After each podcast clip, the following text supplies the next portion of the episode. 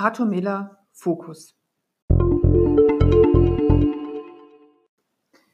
Wir kennen Arthur Miller eigentlich eher von Dramen wie Tod eines Handlungsreisenden oder Alle meine Söhne. Fokus ist der einzige Roman, den äh, er je geschrieben hat.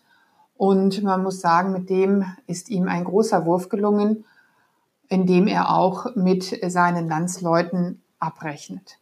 Es geht um Antisemitismus, es geht um das Irrationale von Diskriminierung und Fremdenhass. Es gelingt ihm meisterhaft und auf eine so grausame Art und Weise, dass es einem fast den Atem stockt beim Lesen. Wir lernen äh, bei Arthur Miller Lawrence Newman kennen.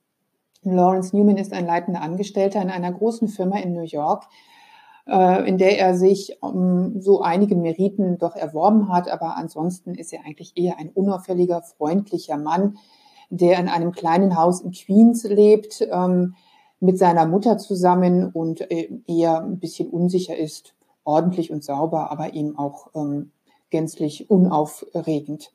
Er ist von dem Wunsch beseelt, freundschaftlich mit den Nachbarn verbunden zu sein und ansonsten einfach nicht weiter aufzufallen. Dann kommt der Tag, an dem er eine Brille braucht. Und damit beginnt das Unheil. Denn plötzlich sieht er irgendwie jüdisch aus. Das sagt seine Mutter und offenbar denken das auch andere, zumal auch vor allem seine Vorgesetzten. Er wird plötzlich aus seinem Büro verbannt. Er ist kein, kein Aushängeschild mehr für die Firma. Er darf auch kein Publikumsverkehr mehr haben. Er äh, verlässt dann schließlich das Unternehmen auf eigenen Wunsch ohne zu ahnen, was für Schwierigkeiten er sich damit manövriert. Denn trotz des Krieges und ähm, trotz offener Stellen speisen ihn die Personalstellen mit fadenscheinigen Entschuldigungen ab. Schließlich landet er in einem irgendwie Multikulti-Unternehmen und findet dort einen Posten, der weitaus schlechter bezahlt ist als den, den er bisher hatte. Das Schwierige, wenn man über den Roman sprechen möchte, ist, dass man dabei unweigerlich in die Falle tappt, die uns Arthur Müller stellt. Und diese Falle stellt er auch seinem Protagonisten. Es geht nämlich darum, dass wir unweigerlich unterscheiden müssen zwischen jüdisch und arisch. Ähm, obwohl Lawrence Newman selbst Opfer von einem äußerlichen Urteil ist, zögert er keine Sekunde, andere gleich einzuordnen in einen Juden oder Nicht-Juden. Und ähm, das geschieht uns eigentlich auch, wenn wir lesen, denn wir werden geradezu dahingestoßen. Es sind also diese nicht nachvollziehbaren Zuschreibungen, die uns so sehr zu schaffen machen als Leser und die auch das Erschreckende des Romans ausmachen. Lawrence Newman selbst ist natürlich kein dummer Mann und er merkt sehr schnell, wie machtlos er der Entwicklung seiner Ausgrenzung gegenübersteht.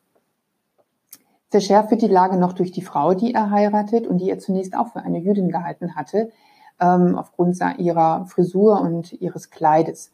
Ähm, erst als dieser Punkt geklärt ist, kann er sie heiraten. Und ähm, das ist schon sehr entlarvend, ähm, zumal er ja nun wirklich selbst betroffen ist. In der Wohnsiedlung, in der er lebt, organisiert sich derweil die christliche Front, die Mobilmacht gegen Juden und die Säuberung des Viertels anstrebt. Und das Kuriose an der ganzen Geschichte ist, dass in dem Viertel eigentlich nur ein echter Jude lebt, nämlich der kreuzbrave Süßwarenhändler Finkelstein.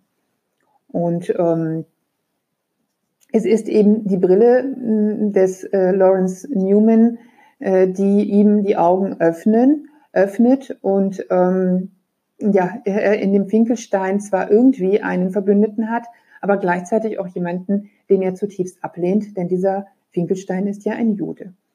Das ist also eine unglaubliche Zerrissenheit, die sich hier äh, in ihm manifestiert und auch ein sehr schmerzhafter Prozess, der gleichwohl das Selbstbewusstsein von Lawrence Newman stärkt, denn er muss jetzt kämpfen. Und man muss sagen, das ist wirklich der einzige Trost, mit dem uns Arthur Miller zurücklässt. Es ist ein Meisterstück des, äh, der Irrationalität von Antisemitismus und Diskriminierung, die uns Arthur Miller hier, äh, das uns Arthur Miller hier vorlegt. Und man muss wirklich sagen, man sollte dieses Buch zur Pflichtlektüre machen. Ähm, es ist ähm, einfach sehr entlarvend, nicht nur wie die Gesellschaft 1945 in den USA tickte.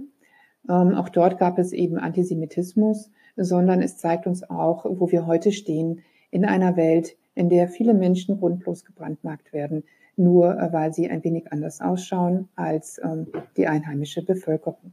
Es ist wirklich ein Lehrstück, das wir lesen sollten und äh, zudem ist es auch noch ein, ein, ein Meisterstück der Weltliteratur, mh, der, das einfach ähm, dazugehört.